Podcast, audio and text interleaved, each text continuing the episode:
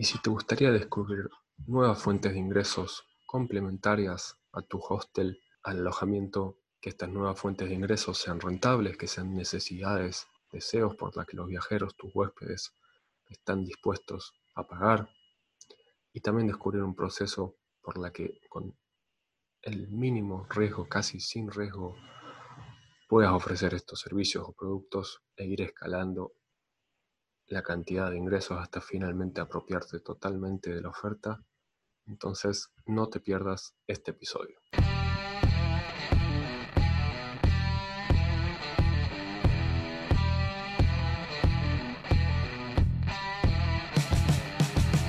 Buenas, buenas, buenas.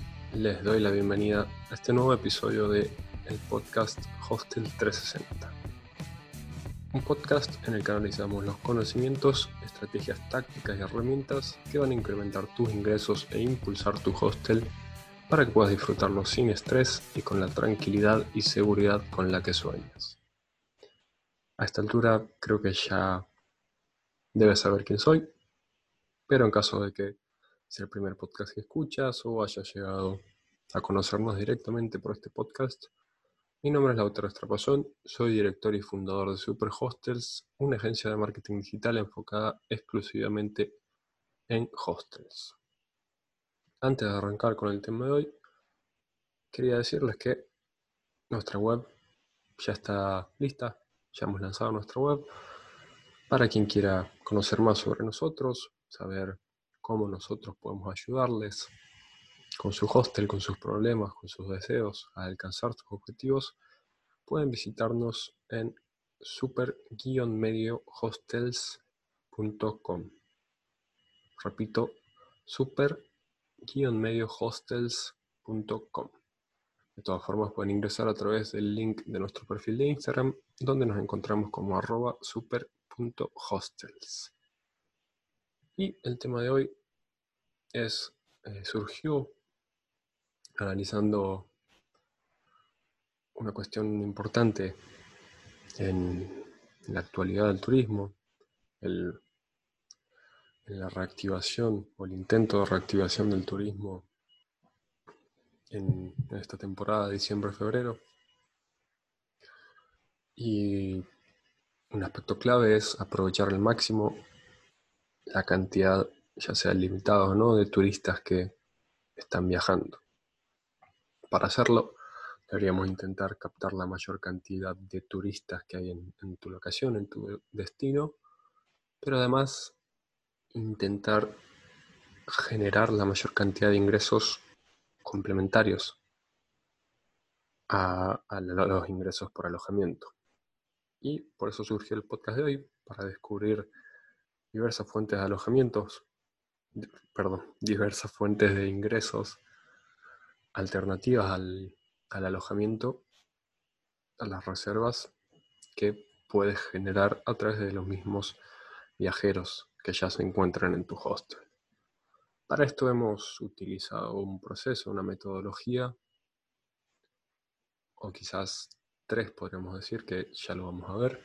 En caso de que estés escuchando este podcast por audio, ya sea en Spotify, en Apple Podcast, te recomiendo que vayas a verlo en, ya sea en Instagram o YouTube, porque va a haber muchas cuestiones eh, gráficas que vamos a que vamos a tener que, que vamos a necesitar para explicar. De todas formas, si estás manejando o haciendo cualquier cosa que no te permita eh, utilizar tu visión, tu vista, voy a intentar de explicarlo lo más gráfica y simplemente tan gráfica, de forma tan gráfica y simple como se puede. Así se dice. Entonces, nuestro objetivo en el podcast de hoy es intentar aprovechar los huéspedes que ya se encuentran en nuestro hostel y solucionarle la mayor cantidad de problemas, satisfacerle la mayor cantidad de deseos que ellos tengan y por los cuales estén dispuestos a pagar. Que como ya vamos a ver, van a ser muchos y les voy a mostrar cómo pueden identificarlos de forma fácil. Si estás escuchando en audio, este es el momento para pasar a Instagram o YouTube y comenzar a ver las gráficas y las explicaciones. Entonces, si has visto el episodio, no, perdón, la clase número 4, si no me equivoco, del curso de marketing digital gratuito para hostels que se encuentra en el grupo de Facebook, ya estarás un poco familiarizado con este ciclo del viajero. Consta de cinco etapas. Esta suele ser la tradicional, como ya lo, hemos dicho, pero en el próximo gráfico vamos a analizarla mejor a la moderna. En principio el viajero tiene una fuente de inspiración que le genera estas ganas de viajar, ya sea por estar en redes sociales, en el internet, encuentra un blog de viajes que le dice los top 5 de ciudades o lugares, países que debes conocer, o una foto en Pinterest, en Instagram, un video en TikTok, etc. O simplemente un amigo que le dice, mira este hermoso lugar, o cualquier estímulo que le genere la inspiración a viajar. Una vez que esta inspiración pasa a una etapa de, de decisión, de, o al menos de análisis, si es posible hacer este viaje, comienza una etapa de planificación, donde va a analizar costos, va a analizar eh, diferentes opciones de alojamiento, de transporte, y primero que nada va a decidir si realmente este viaje es posible, si tiene presupuesto, si las condiciones legales, sociales, económicas están, son posibles. Y en caso de ser posible, va a comenzar a reservar. La reserva, como ya sabremos, no es, no es la etapa final, no es necesariamente una compra, porque en muchos casos solo ni siquiera se hace un depósito, en otros se deja la tarjeta de crédito, en otros se hace un depósito de un porcentaje para confirmar la reserva, pero esto no quiere decir que realmente termine comprándonos. Por lo que la cuarta etapa es la compra y la experiencia del viaje, del alojamiento, del destino. Y finalmente, en, hace unos años atrás, recién al terminar este viaje se compartía, se contaba a conocidos acerca de este viaje. Aquí vemos el ciclo más moderno, donde durante todo el ciclo se está compartiendo, desde el momento de la inspiración, en la planificación, se está compartiendo videos, imágenes, selfies, también en la reserva, en el momento en que estás viviendo, más que nada, el viaje y al terminar el viaje también. Este ciclo del viajero, que es un concepto exclusivo obviamente de la industria del turismo y la hotelería, se puede adaptar al proceso de decisión de compra más genérico del marketing, que en principio es una detección de la necesidad, que puede ser antes o durante la inspiración. Una persona puede pensar, uy, qué ganas de viajar o necesito despejarme y recién ahí comenzar a buscar la inspiración. O puedes llegarle la inspiración y ahí detectar la necesidad de viajar, de despejarse y demás. Luego comienza esta búsqueda y evaluación que se hace tanto, se empieza un poco durante la inspiración y sigue durante la planificación. Hay una precompra, como hemos dicho en la reserva, una compra, una solución y aquí es donde podemos hacer en esta experiencia el cross-sell, la, la venta. La venta cruzada, como podríamos traducirlo, donde podemos satisfacerle en su mayoría con más intensidad, por así decirlo, porque antes también podremos hacerlo, donde podremos satisfacerle otras necesidades por las que está dispuesto a pagar. Y luego puede venir una recompra o una, o una recomendación en caso de que el viajero pueda volver a hospedarse en el hostel, sea común, o pueda recomendarnos amigos o conocidos, familia y demás. Entonces, vamos a pasar ahora a este a estas tres etapas que hemos definido de forma simple en las que podemos adueñarnos, hacernos con la oferta de otras, otros productos y servicios que pueden necesitar los viajeros. Primero que nada debemos analizar estos procesos e identificar necesidades de productos y servicios que tienen. Quizás em, en los dos primeros no podremos venderle muchas cosas. Quizás el tercero es cuando comienzan las mayores posibilidades. Pero por dar un ejemplo un poco extremo, si soy un... Eh, soy un... ofrezco el servicio de asesoramiento de viajes como persona, como marca personal o como empresa, desde pues justamente generarle esta inspiración, esta detección de la necesidad, o quizás si soy influencer de viajes, puedo generar ingresos a través del canje, inspirando a las personas a viajar. Luego la planificación es más una evaluación de necesidades, por lo tanto no hay tanta compra aún. Y en la reserva sí, puedo comenzar a vender y satisfacer más necesidades a cambio de un dinero, obviamente. Por ejemplo, puedo como vamos a ver, puedo ofrecerle el servicio de transporte. Ustedes dirán, tengo que comprarme un colectivo, un avión, pero vamos a ver en este proceso de apropiación progresiva de la oferta, que es mucho más simple y mucho menos costoso, mucho menor la inversión. Entonces, detectamos que las personas necesitan trasladarse antes de llegar a nuestro hostel, a nuestro destino, por lo tanto, vamos a ver cómo podemos ofrecerle, cómo podemos aportarle a esta necesidad que tiene. La primera etapa es trabajar como comisionista. ¿Cómo sería esto? Eh, sé que un gran porcentaje de los huéspedes que se alojan en mi hostel o que vienen a, a mi destino, a mi ciudad, vienen de Buenos Aires, por ejemplo, de Capital Federal Argentina. Yo puedo identificar diferentes empresas de transporte, de colectivos o de aviones y decirles que vos le vas a generar reservas de, lugares en su, en su transporte, le va a generar clientes a cambio de una comisión entonces tu, inversión es prácticamente nada. Solo tiempo y recursos humanos quizás.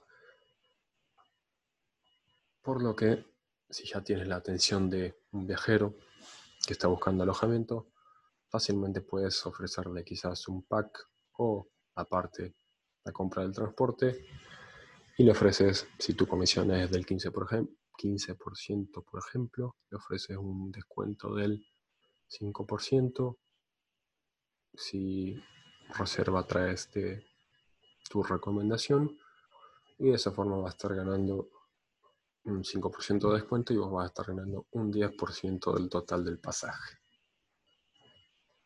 Creo que para este ejemplo, que es una empresa de transporte, es suficiente con esta etapa. En otro ejemplo vamos a explicar las otras dos.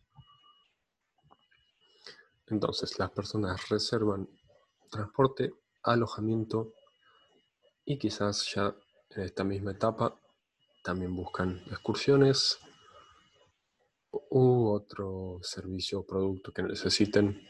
Ahí hace falta un análisis de tu destino que tienen para ofrecer, que pueden necesitar las personas, por ejemplo, un servicio de un servicio de transporte desde el aeropuerto o de la terminal de ómnibus, que otra vez podremos trabajar a comisión con un remis, un taxista o alguna persona que hace servicio exclusivo como primera etapa. Luego, en caso de ver que estamos teniendo buenos resultados con estas comisiones y que podemos invertir un poco más o darle más, más importancia, más vemos que hay más posibilidades de crecimiento, lo que podemos hacer es tercerizar o subcontratar. En lugar de simplemente darle una comisión a alguien, le decimos a una persona que conozcamos y tenga un auto o, un pequeño, una pequeña combi, una pequeña van, le decimos, voy a ofrecer este servicio de shuttle bus, de transporte del aeropuerto la terminal, y te interesa ofrecerlo vos, y ahí vas a sacar un porcentaje más grande o directamente buscar una empresa que ya está ofreciendo esa tercerización y vas a tener un porcentaje más grande de las ganancias sin tanto riesgo aún. En estas tres etapas el riesgo, por así decirlo, va a ir creciendo. Por lo tanto, debemos empezar siempre en esta etapa para validar de que es un producto o servicio que, por el que los viajeros están realmente dispuestos a pagar. Una vez que confirmamos que es así, podemos pasar a la segunda etapa, validar aún más y pasar a la tercera, en la que ya deberíamos, por ejemplo, comprar una van, comprar una combi, un auto, contratar a una persona y ofrecer el servicio directamente nosotros, donde la ganancia será totalmente para nosotros, pero el riesgo va a ser mayor en caso de que la demanda baje. Vamos a tener todo el costo de la persona encargada, del sueldo de la persona encargada, del mantenimiento del vehículo y etc. Pasando a la compra y experiencia, si identificamos que una vez que los huéspedes llegan a nuestro hostel quieren contratar tours a destinos cercanos, en los que no vale la pena quedarse todo un día, sino ir y volver desde tu destino, podemos otra vez trabajar como comisionistas, tercerizarlo y luego internalizarlo y darlos dar el servicio completamente nosotros. Siempre recomiendo trabajar estas tres etapas de forma progresiva para no sufrir tanto los riesgos y no invertir desde cero sin tanta validación, confirmación de que es algo rentable y además sin tanto aprendizaje, sin tener en claro cómo funciona, cómo podemos, cómo podemos ofrecerlo de forma óptima. En cambio, en este proceso vamos a ir aprendiendo qué es lo que necesitan las personas, cómo darlo, cómo reducir costos, etc. También las personas pueden, si tu ciudad es una ciudad muy de, noche, de fiestas, puedes eh, solicitar trabajar con restaurantes, con bares y trabajar con comisiones, con boliches, clubes o como se le diga en, tu país. Otra opción es si tu destino es muy de, cultural, museos, comisiones con museos. Si tu destino es muy de turismo aventura, puedes trabajar en comisiones con personas, con guías turísticos que den trekkings, eh, escalada de montaña, clases de surf, clases de, de sandboard. Luego puedes pasar a una etapa en la que las subcontratas, vos lo ofreces, vos das la, la cara, por decirlo, decirlo, vos sos el que da el servicio y por lo tanto, si las cosas salen mal, es una de las ventajas, si el servicio sale mal, eso va a afectar la experiencia del usuario porque vos sos el que le está ofreciendo el servicio, no es que el que está, no es como en las comisiones, que el que está dando el servicio es ya sea el restaurante, la empresa de transporte, el guía turístico. En la tercerización o subcontratación, un buen o mal servicio va a afectar a la percepción de calidad de esta persona. Al igual que la internalización y delegación, obviamente, pero en este caso tenemos menos control de la calidad, ya que es otra persona la que maneja la oferta u otra empresa.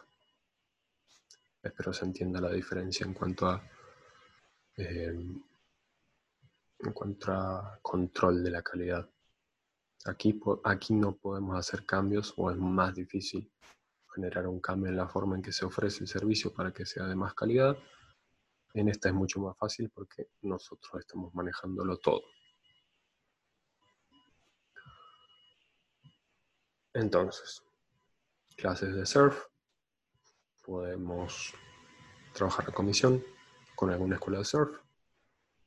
Si vemos que el servicio es rentable, si hay mucha demanda, las personas lo compran, les gusta, podemos pasar a una tercerización o subcontratación, contratar a un profe que él de las clases, él tenga las, las tablas y demás, y nosotros ofrecemos el servicio como si fuera nuestro. Finalmente, si vemos que los costos, la demanda y los costos y la demanda y otros factores nos dicen que es una posibilidad rentable invertir en internalizar y delegar la tarea, podemos directamente nosotros invertir en comprar las tablas y contratar a un instructor de surf para que sea nuestro empleado y ofrezca el servicio. De esta forma nosotros estaremos asumiendo, obviamente estaremos asumiendo los costos de las tablas del empleado, pero nos estaremos, nos estaremos ganando la totalidad del dinero nosotros mismos y además tendremos el control total de la calidad del servicio. Otra razón por la que deberíamos al menos analizar, hacer, tomar este proceso para apropiarnos de la oferta es que en esta, en esta primera etapa, en las comisiones, no tenemos ningún costo fijo ni variable directamente por cada venta que tengamos vamos a tener un ingreso, no vamos a gastar en nada. En la tercerización o subcontratación no vamos a tener costos fijos porque si nadie lo compra no vamos a tener que pagar nada, no vamos a tener ningún costo, solo vamos a tener costos variables. Si alguien compra algo, vamos a tener que pagarle a la empresa o a la persona en la que tercerizamos una parte, o sea, es un costo variable.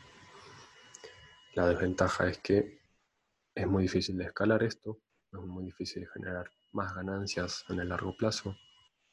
Es decir, a medida que aumenta la demanda, es más difícil generar más ganancias, generar un margen de ganancias mayor, ya que lo que le pagamos a esta empresa o persona en la que tercerizamos es un, un precio fijo. No, es muy difícil que se reduzca. En cambio, en esta etapa, en la internalización y delegación, nosotros podemos optimizar, podemos trabajar con proveedores, podemos buscar la forma de optimizar, reducir costos, aumentar precios y aumentar el margen de ganancia. Para dar un ejemplo final, quizás podemos trabajar también este proceso con souvenirs o diferentes productos que veamos que las personas suelen llevarse de, de nuestro destino. Lo importante es que hagamos este análisis, conozcamos bien nuestro destino, analicemos este ciclo de viajero, este proceso de decisión de compra, analicemos cada cosa que hace nuestro, nuestro huésped en tu destino, desde que reserva hasta que vuelve a su hogar por ejemplo, si vemos que desde nuestro destino se va hacia otro destino, podemos ofrecer asociarnos con otro hostel, un hostel de un destino que sepamos que siempre los viajeros se van desde el nuestro. Quizás si somos un hostel del Calafate y sabemos que siempre desde el Calafate se van a Ushuaia, podemos asociarnos con un hostel de Ushuaia y sacar una comisión por conseguirle una reserva, recomendarle conseguirle una reserva y podemos hacer a la inversa. Si ellos nos consiguen una reserva, nosotros les pagamos una comisión. De esta forma estamos ganando los dos. Uno tiene más reservas, el otro gana una comisión.